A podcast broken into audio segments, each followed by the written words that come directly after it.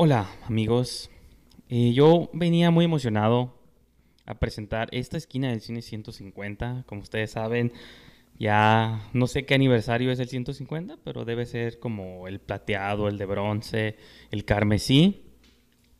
¿Y recuerdan esos horribles episodios que yo hice solo y a nadie le gustaron? Pues por lo visto van a volver a repetirse. En esta edición les voy a hablar de tres películas. Una de ellas es Vuelven, una película mexicana. Yo vi una movie mexicana, pueden creerlo. La vi porque es de terror, entonces esa es la, la gran ventaja, llamada Vuelven, o en inglés se llama Los Tigres no tienen miedo, de Isa López. Después vamos a hablar de, o yo les voy a hablar, mejor dicho, de The Big Sick, Un amor inalcanzable, inseparable, no sé cómo le pusieron aquí, de Michael Showalter. Y finalmente les platicaré un poquito sobre lo que fue la más reciente entrega de Marvel Studios y Disney, la tercera parte de la trilogía de Thor, que es nada más y nada menos que Thor Ragnarok, volumen 3, no sé cómo le habrán puesto, del director Taika Waititi.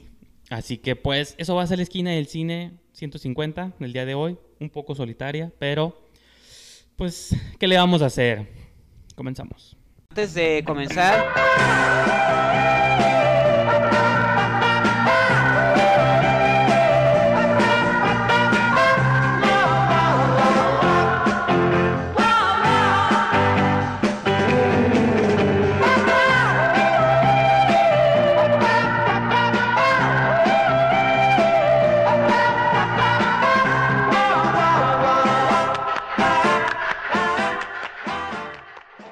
Pues tal como les comenté al principio del show, voy a comenzar platicándoles un poquito sobre la película eh, Vuelven o Tigers Are Not Afraid. Bueno, es, es mexicana, pero en inglés la estrenaron con ese nombre. eh, que de hecho en el Fantastic Fest de esta edición ganó a mejor película, me parece, o mejor directora, eh, la directora Isa López, que mi compañero Cuauhtémoc ha hablado mucho de ella en episodios pasados, así que no recuerdo qué episodio específicamente, pero sé que ha sido un hombre que él ha mencionado bastante. Yo realmente este es el primer contacto que tengo con su trabajo porque, pues como saben, soy fan del terror antes que cualquier otra cosa. Así que la vi más que nada, bueno, la vi porque ganó el premio y la parte pues me llamaba la atención como el género y el concepto que se veía como una especie de eh, laberinto del fauno light, por así decirlo. En el avance se veía como un grupo de niños que se imaginan como cosas, como un dragoncito que sale ahí volando, un tigre de peluche que cobra vida. Eh, cuando ves la movie, es la sigues a un grupo de niños, que niños de la calle, ¿no? Bu- Bueno, empiezas con una niña, que la actriz se llama Paola Lara, creo.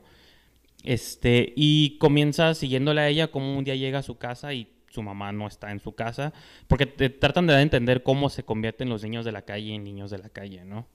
Justo el otro día creo que hablaba algo similar aquí con Ulises de que qué día decide la gente no tener casa o no que lo decidan, pero en qué momento alguien se convierte como persona de la calle, ¿no? Entonces así empieza como esta niña que su mamá no vuelve, pasan varios días, nadie le prepara de comer, no puede ir a la escuela, entonces se va a ir a vivir con un grupo de niños en la calle que llevan pues tiempo, años así, pero como la cuestión, lo que trabajan es la cuestión de la imaginación, se tienen que imaginar como estos mundos, de que el, petri- el tigre de peluche de uno de ellos cobra vida y tipo como Ted, pero no tan chistoso, pero es un tigrecito pues que se junta con ellos, ella se imagina como un dragón que vuela, porque el celular, como que la cubierta de un celular que se encontraron, bueno, que se robaron, tiene un dragón, entonces ella se imagina que dragón. Entonces, tiene muchos elementos fantásticos que es la manera en que los niños quizás tratan de sobreentender o sobrellevar qué es lo que les está pasando de que viven en la calle, viven cerca de violencia, de muerte, de gente que trafica niños, que trafica drogas, asesinatos, corrupción. Y pues ese es como el lado quizá que tiene la película de como de denuncia, de hecho se empieza como con títulos de que en México ocurren tantas desapariciones al año, muchos niños quedan sin papás y por eso se vuelven tela. Entonces, sí está haciendo como una especie de denuncia o como statement medio político, pero creo que la película lo que me sorprendió a mí bastante es que él sigue siempre un grupo como de cuatro niños, ¿no? Es esta chica, la niña, y tres, a mí, tres niños, que sí me pasa esto de que uno de ellos, que es el líder, no la quiere al principio, que, que se busque su propio grupo, que aquí nomás no, no, no permiten chicas en el grupo. Pero entre más empiezan a pasar cosas, entre más empiezan como a este... Ah.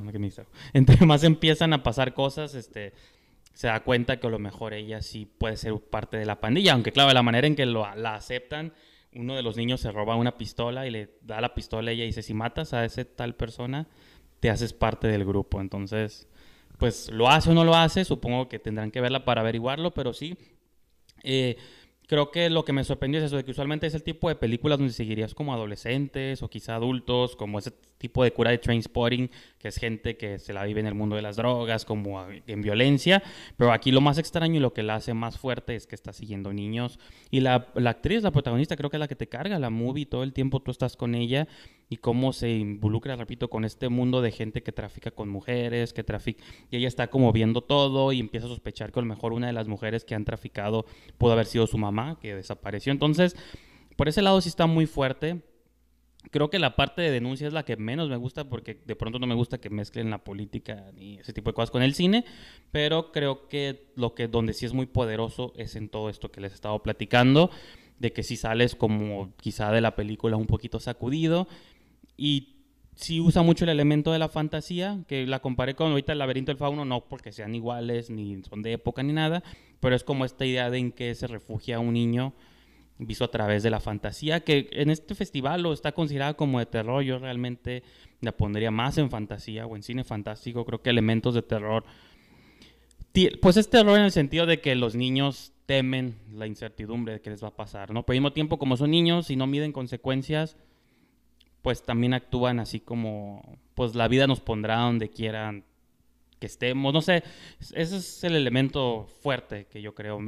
cuando hablábamos de la habitación hace varios ya episodios, la habitación que es una película hecha de varios cortometrajes, uno de los cortometrajes está bien protagonizado por niños que tienen armas y se empiezan a disparar, como que esas imágenes siempre son fuertes, sobre todo porque rara vez las vemos, ¿no? Y creo que el cine mexicano ahorita se está atreviendo como a mostrarnos estas cosas que quizá algún otro país no lo haría. Y creo que a lo mejor por eso pudo haber ganado un premio o quizá pueda ganar más cosas en el futuro, porque pues sí son temas complicados que no, pues que son difíciles de ver y de pronto todavía más difíciles cuando los mezclas con fantasía, que digas, bueno, que no se sienta como que estás tomando la ligera ciertas cosas, ¿no? De que hay, porque se, los están, ah, sí que lo estén tomando light, ¿no? Cosas así, pero pues repito, a mí la movie sí me gustó bastante, tanto que le voy a dar la cantidad de cuatro estrellas. Digo, creo que es... Hay detalles que no me gustan, pero me gusta la, la, actriz, la protagonista, y el que sean cuatro niños los que te llevan a lo largo de los casi 90 minutos de película.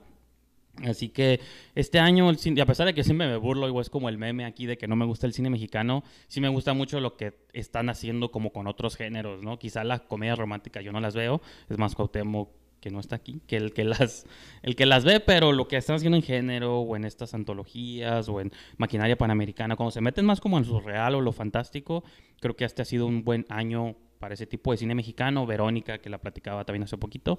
Así que pues ojalá siga, si va a estar por un lado una tendencia más comercial, pues ojalá por otro lado también esté esta tendencia que se atreva a explorar pues otro tipo de historias que se parecen más a las que a mí me gustan. Y pues bueno, creo que eso ha todo por, bueno, no por hoy, sino por este review. Y continuamos con la siguiente movie. Pues amigos, tal como les platicaba al principio del programa, ahora vamos...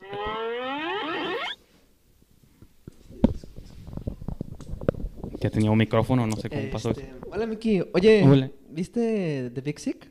Claro que la vi. ¿Sí? ¿Tú la viste? Sí, el gran enfermo, ¿no? Podemos platicar de ella. Podemos hacer un peliculeo aquí. Podemos hacer un peliculeo. Hace mucho que no hacemos, ¿no? Él es Israel Ortiz, mi ex compañero del peliculeo. Digo ex compañero porque ya no existe el peliculeo, pero... Y pues como si el otro co-host aquí invadía nuestro programa, ¿por qué no puedo hacer yo lo mismo, no? pues no es invadía, pero no, no quiso presentarse este episodio 150, así que no sé qué habrá pasado. Quizá el clima... Ahorita está de moda que se ponchan las llantas, los carros se quedan sin frenos, pero bueno, pues sí, pues estaría suave que comentáramos un poquito de Big Sick, el gran enfermo, o Mickey Un amor ah. inalcanzable. el nombre genérico, genérico de romance. Sí, no, inseparable. Un amor, inseparable, Que es una película dirigida. Está extraño porque es dirigida por Michael Showalter, pero como casi todos los créditos y todo el foco. Ajá, todo el foco se lo está llevando el Kumail Nanjiani, que es Escritor y biopic. También es producción de Judah Patou. Simón. Sí, es, es el guion, los co-guionistas son es Kumail, Kumail Nanjiani Ahí sí lo pronuncio mal, disculpen mi insensibilidad racial. Y también es Emily Gordon, que es su, no, su esposa en la vida real. Y esta película está basada en cómo ellos se conocieron que por más fantástica que suene la relación o la movie, pues creo que así es como... Pues desde el principio, cuando el personaje principal tiene el nombre del actor en la vida ah, real. no, pero que pronto son esas cosas como Seinfeld, que se ponen el nombre de ellos mismos o cosas así.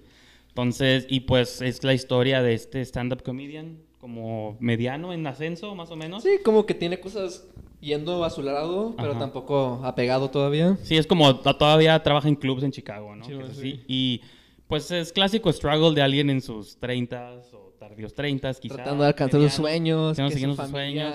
no cree en su selección de carrera. Ah, bueno, parte es eso de que él viene de familia pakistaní, entonces tienen todas las tradiciones, todas las creencias. Creencias musulmanes, tradicionalistas. Y sobre todo esta idea de los matrimonios arreglados. Arreglados, ¿no?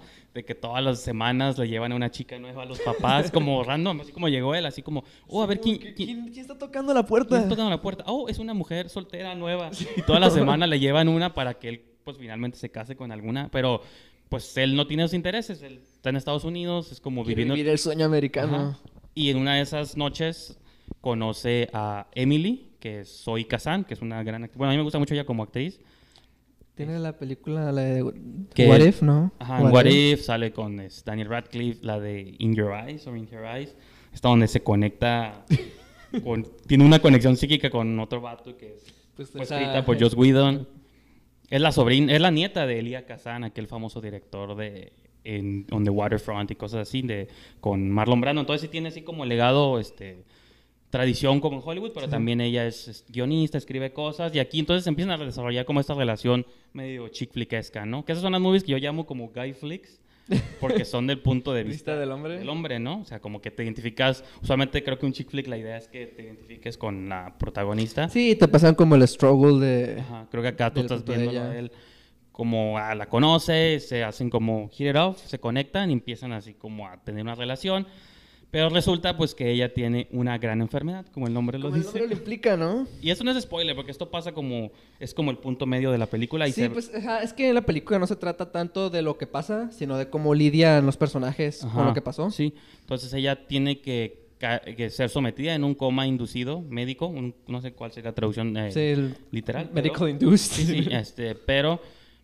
entonces tiene que caer en un coma porque tiene que arreglar una cuestión de los pulmones y de hecho él es el que firman porque es la única persona que está ahí. O sea, no son, son novios, están llevando bien, pero truenan justo antes de que ella... Por los mismos pedos que mencionas de los matrimonios arreglados, de que como que tus papás no me conocen. Sí, él nunca les platicó a sus papás de ella porque pues como una chica blanca y él podían estar juntos, entonces como que y él no quería conocer a los papás de ella. Entonces es como una relación que iba al fracaso, pero truenan y luego pum, ella cae en el coma y él se queda como al lado de ella durante todo este tiempo pero tiene la segunda mitad de la movie es cómo llegan los papás de ella y casi se vuelve la comedia romántica más extraña porque ahora es él convenciendo a los papás y como encariñándose con ellos, pues, ¿no? Como casi saliendo, teniendo citas con los papás, porque pues tienen que convivir los tres juntos, ¿no? Sí, que los papás es el, el Rey Romano. Ajá, el Rey Romano y Holly Hunter. Ah, la, ganadora del Oscar. Y, no, y la que salía en Batman contra Superman, la que se tomaba el agüita amarilla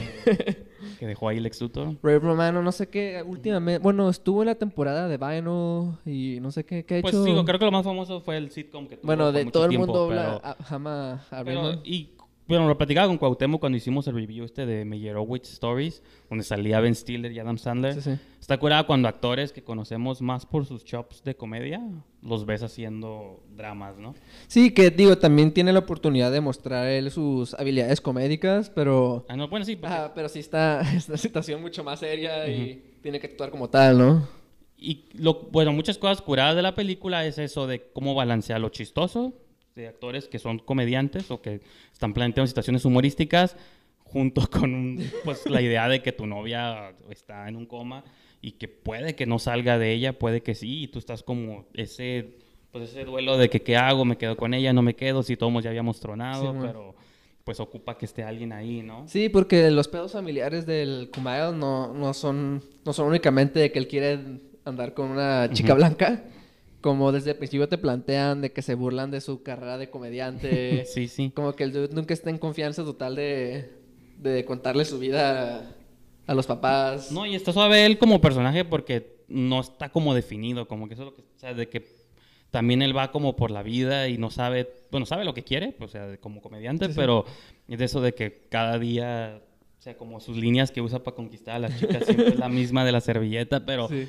Es como eso de que va por la vida, pues bien como, pues con encontrar a alguien, encontrar su lugar, más que en su familia, pues afuera de que son su familia y si los quiere, pues no quiere esa vida de que lo casen con Pues sí, alguien ya que todo no. está escrito, ¿no? Sí, entonces, y de pronto una de las personas que conoce dices, ah, hay una que conoce la que hace el truco de magia que dices, ay, a lo mejor se queda con ella, no sabemos. Entonces, digo, si no saben la historia real, supongo que tiene más impacto la película, porque si se pueden investigarla desde antes, a lo mejor. Pues yo tenía una idea de que si uno desde que empieza y el personaje principal tiene el nombre del, del pues sí me imaginé, ah, va a ser medio autobiográfica. Sí, sí. Pero ya mm, cuando te muestran más adelante fotos de todo y que el personaje tiene el nombre de su esposa en la vida Sí, real, sí. te que wow, sí es bastante... No, y hay, hay varias entrevistas que les hicieron en varios talk shows y cosas así donde sale Kumail y su, su esposa en la vida real y platican cómo se gestionó el proyecto.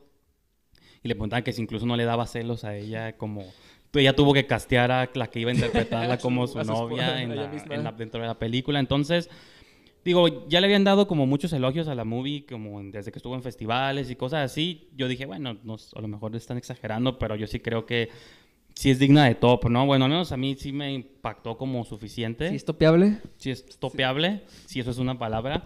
O sea, de que sí- creo que es una película que puede entrar en un tu top 10 del año, al menos en el mío puede que ya. Pues yo sí creo que tiene la oportunidad de tener ese, ese spot tipo Little Miss Sunshine que luego tienen de indie movies que te hacen sentir bien con temas sensibles. Sí, con- son temas fuertes y aparte, pero con un. O sea, el núcleo es como. No es, es gray, trágico. macaja, gris, oscuro, todo va a fallar. No, y donde yo creo que hace como estos giros inteligentes es esto de que. La primera mitad de la película dura dos horas, ¿no? Que puede ser de entrada mucho para ese tipo de comedias Sí, románticas. usualmente la Cindy no las alcanza para tanta producción. Pero la primera hora es la relación entre él y Emily, y donde yo creo que entra el genio ya como hablando de estructura. Es como el, es como el rom-com. Ajá, el rom-com normal, y pum, sacas a ella. Y ahora la segunda mitad de la historia es él con los papás, y es como un rom-com extraño, o sea, rara vez ves eso. Y ves ahora como él con los papás y cómo Sí, y aparte... se encariñe con ellos y cómo, al- bueno, no sé si es necesario spoilear o no, pero bueno, después de este salto va a haber un spoiler ligero.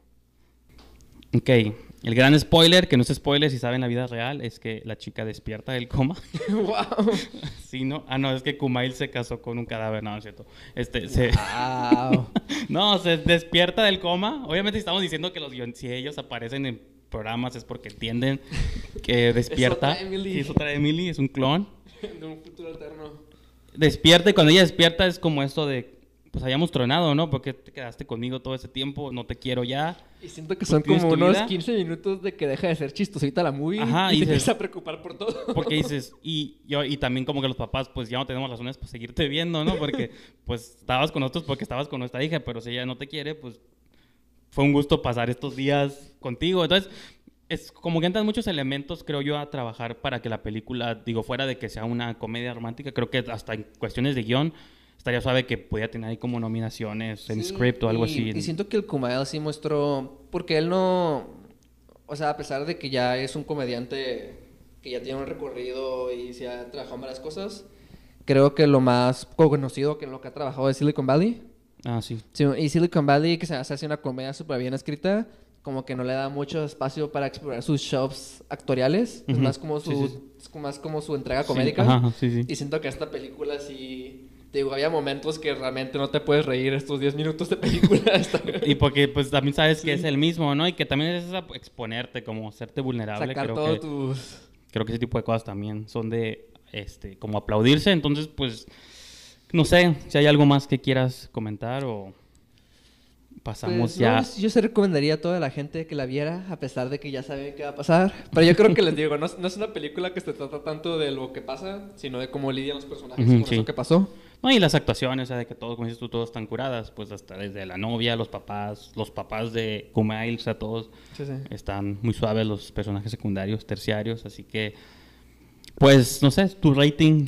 Aquí usualmente manejamos un sistema de 0 a 5 estrellas, De 0 a 5 estrellas, 5 siendo lo yo mejor, 0 creo lo que peor. sí le pongo unas cuatro estrellas. Unas cuatro y media. Le pongo cuatro estrellas y media. Pues me robaste de mi mente las estrellas porque también le daría... ¿Sabes qué? Le voy a dar cinco porque Wow. siempre le doy cinco nomás a la tarifa ciencia ficción y terror Pero esto no tuvo efectos. y nunca a los dramas este, Bueno, quién emocionales. sabe, a lo mejor. Pues el mayor efecto lo tuvo en mi corazón, pero sí, este, nada, cinco estaría, la neta sí, sí, porque digo, ¿qué me- ¿de qué me podría quejar? Pues de nada, creo que sí me dejó muy satisfecho. O a lo mejor hay ciertas actuaciones raras, pero Actuaciones de personajes secundarios o terciarios. Como- Bueno, no de los que mencioné, de otros como los amigos. Está medio annoying. Sale esta Eddie Bryant de Saturday Night Live, pero no es como... Ella no es mi favorita ni en SNL, entonces igual hice algo personal. Creo pero- que sé por qué no es tu favorita, pero no voy a entrar en detalle. Cuando vean su foto sabrán por qué. Y No pues no bueno. iba por ahí, pero bueno. No, pues yo no dije nada. Este, con eso concluimos esta sección. Gracias Israel, este, por aparecer en este episodio 150. Del peliculeo. Ajá, del- bueno, sería como el 10, 11 del película. Y pues no sé, no sé si me vayas a acompañar para el siguiente review, pero vamos a hablar de Thor Ragnarok. Así que pues Wow. Sí, no puedo esperar. continuamos. Pues ahora sí, ha llegado el plato fuerte, Isra. Thor Ragnarok. Eh, yo solamente veo cine indie. ¿No la viste? Ah, este, ah, sí, por favor. te- Hola y adiós. ¿Qué está pasando, amigos? Gracias, Isra. este espectacular. Híjole, 150. caray, uno no puede confundirse un poco con el cambio de horario. Así, no azote la puerta, joven. Eso que escucharon fue una puerta azotada. No se puede uno confundir con los horarios que cambian porque ya lo quieren sacar a uno del show. Y estoy, estoy un poco No, confundido, no. señor Mickey. Eh, eh. El espectacular 150, yo dije, Cuauhtémoc, ¿cómo no puede estar aquí con nosotros? Yo en este programa ya me siento como un personaje de telenovela. Me matan con un libro de la un libro embrujado, regreso, me voy, me corren, me vuelven a traer. Yo ya no sé, soy como ese Pero personaje telenovelesco, ¿no? Que- vuelve porque la audiencia lo demanda. Los ratings bajan cuando tú no estás. Gracias Entonces- Israel, lo que acaban de ver ustedes fue un chiste, no se fue enojado. Pero ¿saben que también fue un chiste? Thor Ragnarok. Así es, señor. Un chistezote de dos horas. Qué extraño, ¿no? Digo, hay que mencionarlo. Después de dos. eh, bueno, Thor no es el personaje más popular del universo Marvel. Eh, en, en el cine, en el cine. No sé. No quiero que se me echen encima los fans de Hueso Yo, yo- Colorado. yo sí leía los cómics. pues, sí. Ajá, que vayan a decir eso. Eh, y las dos películas creo que, eh, pues no sé, como que tienen un tono extraño entre... Porque la primera también era como media chistosilla. Dirigida por que no- Kenneth Branagh, que pronto vamos a ver Asesinato en el Oriente Express. o algo. Y lo vamos a comentar en el siguiente episodio. Pero que eh, esa película entre jugaba como entre el humor y la acción y poquito drama, pero como que no se decidía. Luego salió la segunda parte, dirigida por Alan Taylor, y tampoco o sea, tenía momentos chistosos, pero como que no sabían qué hacer con la película. Era más, ya se hizo más aventura espacial, ¿no? Exactamente. Pero, sí. Y en esta segunda parte ya Marvel dice, ¿no saben qué? Ya comedia, literal, así, comedia, sátira. Vamos a burlarnos nosotros mismos y vámonos. Esto es Thor Ragnarok que la dirige, ¿cómo se llama este? Taika Waititi. Que, que- es la voz de uno Me de los gusta decir su nombre. sí. Taika Waititi. Es como... Entonces, ¿de qué va la película? Pues creo que es una continuación de Avengers Era de Ultron, donde Thor tiene una visión sobre el Sí. Ragnarok, ¿no? Que va a suceder con. Asgard. Y situaciones que pasaron, ya no me acuerdo de las otras dos, la verdad, pero creo que Odín anda perdido, el, el- y Loki tomó su lugar, y, Y lo se transformó Ajá. en él y al final y- se ve y que se Thor lo descubre y luego Odín sale que sí andaba por otro lado y les dice, cuidado hijos, viene mi otra hija que nadie conocíamos, que es Ella, Kate Blanchett, y va a tomar el trono, ustedes tienen que defenderlo y en lo que lo defienden Thor se pierde y cae un planeta que lo gobierna, ¿cómo se llama? el Al gran maestro, que es Jeff Goldblum. Ah, sí, que ya lo habíamos visto. Bueno, no es cierto, no salió en Guardianes, ¿verdad? no, este- Salía en los créditos finales bailando, Sí, si ¿se sí, acuerdan? Pero lo usaron apenas Ajá. ahorita. Y que está, es un tirano eh, que vive en los excesos y que usa peleas sin... eh, Gladiatoriales, ¿no? Ajá. Así como de arena y... Y Thor tiene que salir de ahí con ayuda de otros personajes. Entre ellos está Hulk, no, Hulk. pues ahí lo ven en el avance. Y retomar el reino de Asgard, descubriéndose a sí mismo como el verdadero dios del trueno. Entonces, eso va. Señor Rijandes, ¿qué le pareció Thor Ragnarok, esta Pues- tercera entrega del dios del trueno? Como siempre hacemos en este tipo de movie, les avisamos, puede que tenga spoilers, así que si se nos escapa algo, pues ni modo. La sinopsis ¿para que no dices en el avance, no dije nada, nomás es la línea No, y- argumental que va de un lado, de, de punto A, punto B, sobre las aventuras de Thor. Estoy muy dividido, de hecho tengo un plan Ajá. que ya ensayé con Ulises respecto cuando llegue el tiempo de dar calificaciones, pero espérense unos tantos minutos para eso. No sé qué pensar, porque yo realmente, como dices tú, siento que las Thor han sido las menos favoritas del público, Sí, pues, pero a mí como me gusta ser contrario, son de las que más me gustan a mí. Ah, pues bueno, porque usted es un Contreras. me gusta, pero no, pero me gusta. Siempre yo había puesto en cuando hacía mis tops de Marvel, me gustaba mucho la primera Capitán América, que era en el pasado, Ajá. tipo Wonder Woman, Que todo se les olvidó ya. ¿no? y las nuevas de Guardianes de la Galaxia, porque son espaciales. Yo soy muy fan del género Ajá. de ópera espacial, ¿no? Entonces las de Thor tenían como en esta combinación de cosas medio épicas, de que se tomaban como en serio estos hermanos, clásico dilema acá shakespeareano de Sí, hermanos que se odian, pero... Que por eso decían que eh, Kenneth Branagh era el, director de- ideal, porque hay que saber que Kenneth Branagh es el uno de los de los tipos que más más aprecia. Digo, yo creo que no un del- un- el único, pero sí es el que ha tenido la oportunidad de que ese aprecio que tiene ese Shakespeare lo pueda llevar Sí, en a cabo con proyectos concretos. Entonces dicen, ah, pues estuvo interesante que Kenneth Sí, sí. Branagh se hubiera hecho de, ¿no? De, de- de Sí, Thor, la sobre todo porque involucra esto de los dioses, este, mitología nórdica, Odín, Ah. y, este, Thor. Y bueno, eso es por un lado, pero la 2 se hizo un poco más espacial. La cosa es que ha pasado mucho desde esas primeras entregas hasta ahorita, o sea, han pasado un montón de cambios Marvel, los compró Disney, este, llegó Guardianes de la Galaxia, la primera, que fue como este hit inesperado para ellos, donde dijo, ah, la gente sí está lista para aceptar historias chistosas, pero que se desarrollen ya no en... ¿Se te acuerdas cuando salió la primera Iron Man? Todo estaba bien Sí, sí, sí. asentado en el realismo. Era casi como Batman, ¿no? Era ese No, y, y- siempre la duda de que como que Robert Downey Jr. Sí. regresaba de la muerte pero, prácticamente o sea, para protagonizar una película de alto O presupuesto. sea, salía casi a la par de las Batman de Nolan, que era Ajá. una esta tirada, mirada realista a las cosas. Las de Hulk, si fuera de la cuestión de que un hombre se hace verde, Sí, sí, sí. estaban asentadas como en ciencia, en realidad. Y hasta Eh, cierto drama, ¿no? sí, Con la sí, de, ciertos- The Incredible Hulk, Ajá, la como esos Edward dramas. Norton. Creo que, y la primer Thor tiene un poco de eso. Capitán América fue como que ya es idea de que vámonos al pasado, pero también era ligeramente realista, ¿no? Salvo la idea de que hay super soldados. Pero bueno, y poco a poco se fue transformando todo esto. Y ahorita ya la cultura, las, el consumidor del cine Marvel ya acepta aventuras espaciales, ya acepta conceptos descabellados, semidioses en la Tierra y entre multidimensiones. Y DC venga. lo está haciendo ya también No, y ahorita. aparte porque de ese modo es la, la, la manera lógica en- Sí. para conectar lo que viene con Infinity War, que ya sí, sí, son que está, bueno, siempre te plantean a villanos Thanos, de otras dimensiones, de otros planetas, No, y- entonces... y, que creo que también DC se ha colgado de eso para no, porque muchos alegan de que DC debió haber empezado igual, pero creo que en esta era la, la humanidad ya acepta o el público ya acepta como cosas más este, sobrenaturales Sí, o más sí. extrañas, entonces yo creo por eso Justice League va a llegar ya directo con dioses y Sí. Apocalypse y todo Darkseid y todos, entonces creo que estamos en ese estado y yo como fan del género de la ciencia ficción lo aprecio, lo valoro, me gusta y lo disfruto. Pero lo que no disfruté muy tanto de Thor, una, pues tomando en cuenta esto de que me gustaban las dos anteriores, y otra de que las Guardianes de la Galaxia, ahorita también lo platicaba aquí con Carolina, de que, que son la chica que está atrás de la cámara también. este, ustedes no la ven, pero nosotros sí. Este, de que podrán decir lo que sea de Guardianes o no, podrá gustarles o no, pero de toda la comedia James Gunn siempre imprime como un hilo emocional. Siempre sí, los sí. personajes, o sea, te, te Estos encari- perdedores que, que pero de con- buen corazón. Sí, con corazón. Ajá. O sea, yo le mencionaba a ella como esta escena me gusta mucho en la primer Guardianes cuando Star-Lord se le queda viendo la espalda al mapachito, este Rocket Raccoon, y ve que cómo experimentaron con él, que tiene todas esas heri- heridas en la espalda.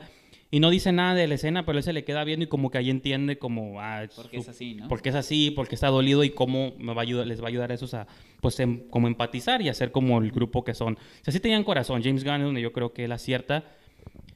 Y esta película no tiene nada de es que no tiene nada de corazón, no hay nada como de cosas en riesgo, los personajes es chiste tras chiste tras chiste Sí, tras de chiste. hecho- No hay, o sea, pues, si spoilers destruyen Asgard y no importa, uh, o sea, no era importante, Siguen Odín se muere, chistes, spoiler, Odín se ajá. muere y no le dan tiempo.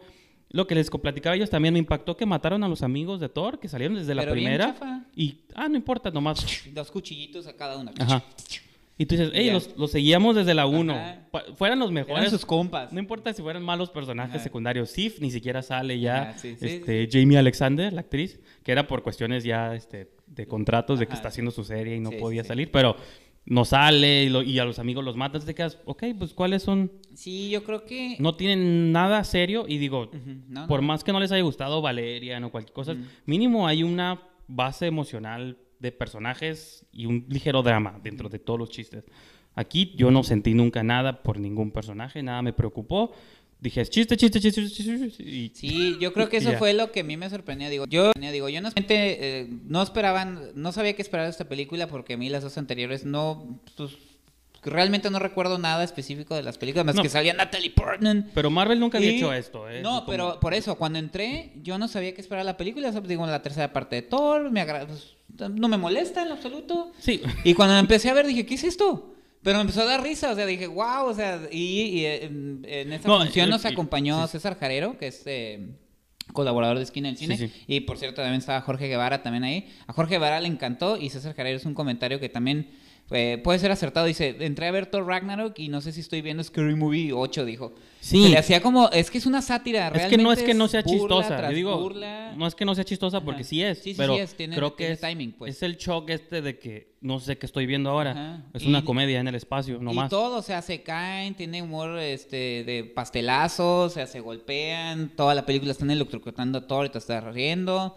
El personaje de, Bu- de Bruce Banner también tiene una escena ahí súper chistosa que hace el final. sale encuerado, ¿no? Ah, bueno. donde se cae del avión. Ah, no, sí. Se va a transformar y se pega un fregadazo sí. No, o sea, y se me hizo chistes como ya más adultos Pero es de como cuando... la fie- es, parece la película una fiesta del personaje de Jeff Goldblum. Sí. Puro, puro lo- pura Ah, pues loquera, vamos a tirar chispas, vamos a tirar la casa por la ventana. Ahora, ¿es bueno o malo? No sabría decirlo. A mí sí me gustó. O sea, yo la disfruté, eh, me tomó de sorpresa, pero eh, sé de gente que estuvo en la función, sé de gente que ha visto la película que no les ha gustado porque dicen que es una payasada. Si le dices, esto es una payasada, todo el mundo se está riendo, ¿de qué se trata esto? ¿Qué estoy viendo? ¡Ah! ¿No? Y otros que dicen, ¡Uy! Dice, como no esperábamos nada de Thor, porque no es un personaje. O sea, fuera del actor que, que, que sí tiene su, su séquito de fans, no traen, no, pues no es el más popular, entonces que te agarran de sorpresa puede ser bueno también porque dices, bueno, pues vamos a reírnos, Sí, sí. pero sí tiene momentos eh, que sí parece que la película no va a ningún lado, como que si no es humor no Pues- funciona y no hay momentos dramáticos.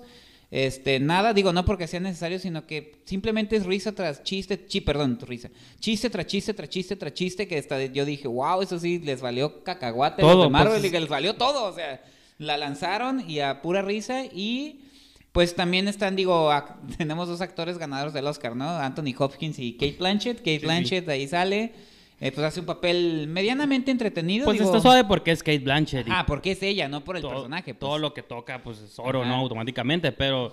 Pero también de repente hizo un personaje que interpreta a Carl Urban, que por cierto es el reencuentro de dos Ah. actores que participaron en El Señor de los Anillos en esta saga. Carl Urban y... ¿Quién más? Y Kate Blanchett. Ah, cierto. Y este, pero el personaje de Carl Urban está bien extraño porque, digo, la verdad, yo, para mí Carl Urban son de esos actores que, Scourge, que han maltratado, que han maltratado Hollywood porque creo que tiene presencia, tiene talento, es para que ella fuera una superestrella de acción. Pues en Dread ya ves que, digo, y nunca ahí se le... salir de, pues no sé ni qué era, o sea, Era su ex ejecutor. Ajá. Bueno, no, sí sé que era su eso, pero pues no sé, como que lo desperdician, pero también hay otros puntos muy divertidos como el personaje este de piedra, como que por cierto la voz Ah, como- es el del director. sí. Como un Drax ahí. Sí, que es, chistoso. es con este acento como de Nueva Zelanda. y que, "Hey, Sí, sí. man, No, doing?" es como está padre. una especie de Drax hecho de piedra y tiene un ajá. amiguito como... un gusanito ahí, Raccoon, ¿no? que es Ajá. un gusanito pero con extensiones. Sí, sí, sí. Son bonitos para vender, ¿no? Sí, Son pero Figuritas de acción. Entonces, yo sí me divido, digo, sí me divirtió, sí funciona para pasar un buen rato.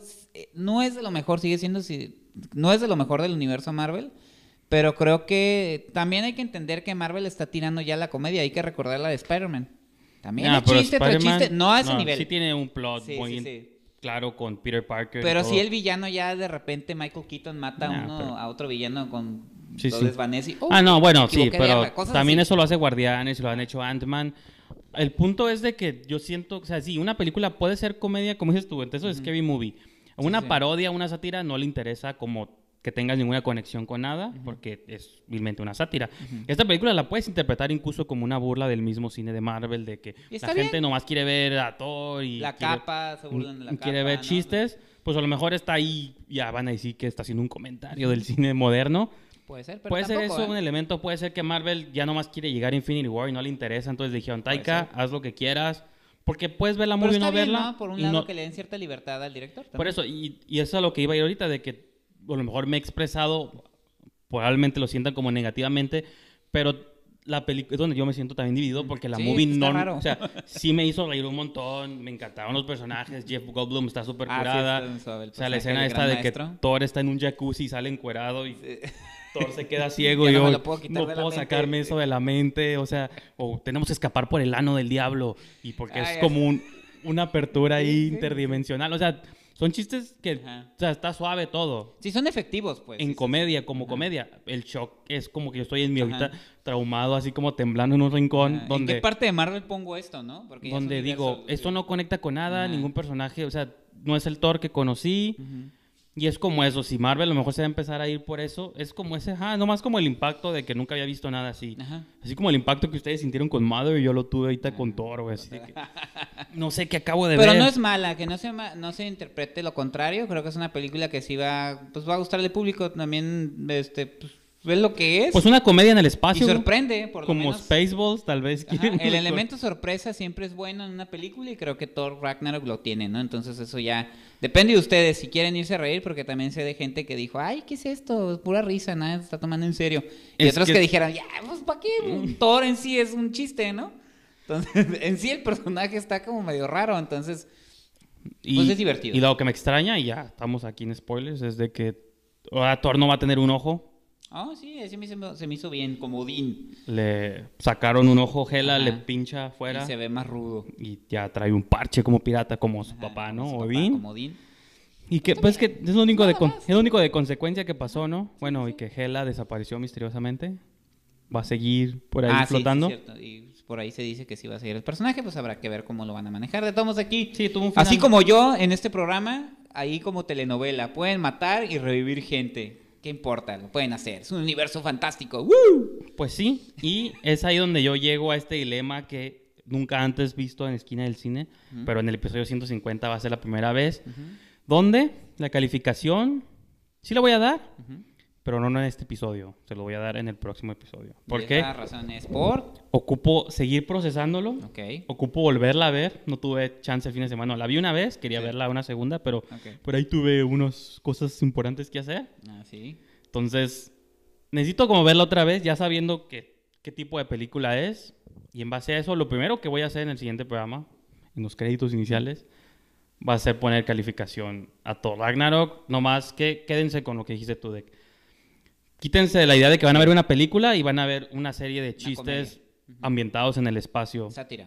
Sin plot. Es que, por ejemplo, el plot es llega Hela a Asgard, quiere destruirlo y como una hora y media de película donde andan perdidos en el planeta este de gladiadores. Y buscando cómo escapar. Ajá, ¿y cómo escapar? Eso, y no pasa nada, nada tiene consecuencia Puro con nada. chistes. Ya sabes que va a pelear Hulk y luego, o tenemos que regresar a Asgard, sí, cierto. Ya van a Chiste, resolver el chiste, otro. chiste. Asgard, chiste, chiste. Ah, Sí, y fin. ¿Te Pues, yo Ah, sí le voy a dar calificación, le voy a tres estrellas y media.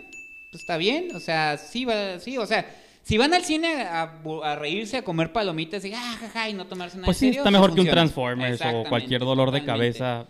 Total, pues sí, porque Michael Bay, si algo tiene es que sentido del humor no existe en ese señor, Sí, sí. aunque él cree que sí. Y en este director creo que sí existe el timing cómico, entonces los actores también tienen timing cómico. De hecho, Chris Hemsworth siempre ha, ha jugado esta parte chistosa de Thor en unos sketches. Ah, sí. Entonces creo que sí funciona.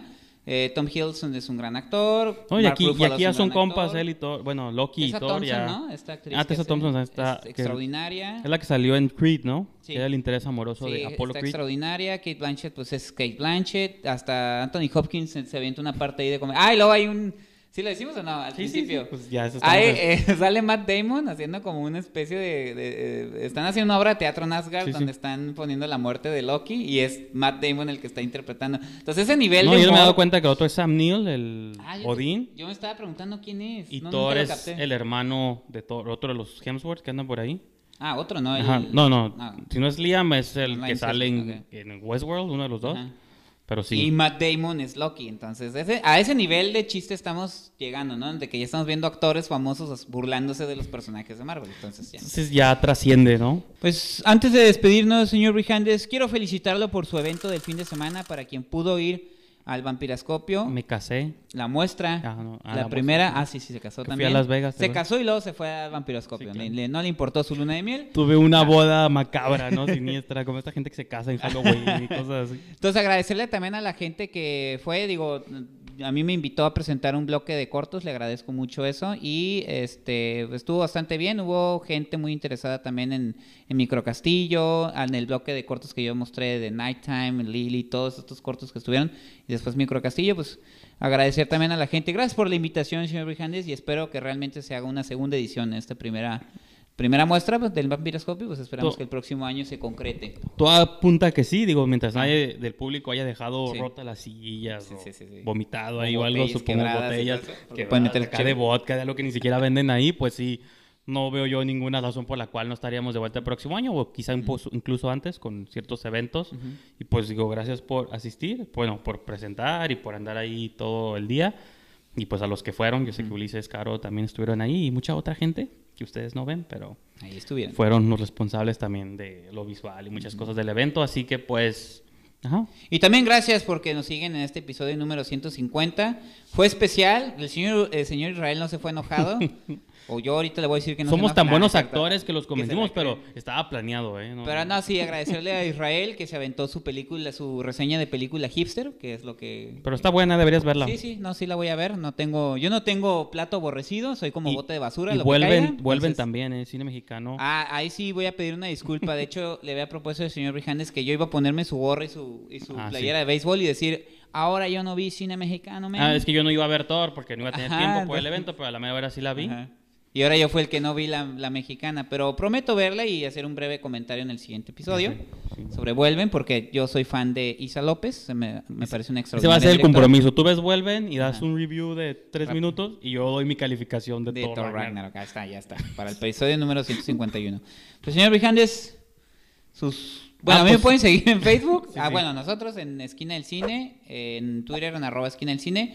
Y este ya vamos a retomar actividades de la revista esquinaelcine.com para Sí. que ingresen ahí también. Por ahorita hay un review ahí de que hizo Alberto Villescusa de, de Big Isle, es el más reciente, pero ahí vienen otras, otras cosas que va a estar actualizando esta semana. Y próximamente también van a poder leer la reseña de Thor Ragnarok del Ah, sí. señor Jorge Guevara. De Guevara y también una video reseña de, De César Jarero. Así, Así que pues, es. y vienen muchas cosas más. Ujú. Así que pues ahí me pueden seguir en Twitter, Instagram, arroba Brijandes. Y si están interesados en lo que pasó en el Vampiroscopio, sigan igual en Facebook, diagonal Vampiroscopio, y en Twitter, arroba Vampiroscopio. Y pues pueden seguir aquí nuestra casa Telenú, que nos hospeda no solo a nosotros, a un montón de programas más. Telenú.tv. Pueden encontrar horas de diversión aquí donde... vean Mi blusita, ve algo diferente, ese es Así el es. eslogan. Así que si quieren ver algo diferente, pues a Telenú. Así es, nos despedimos con eso. Hasta la próxima. Bye. Música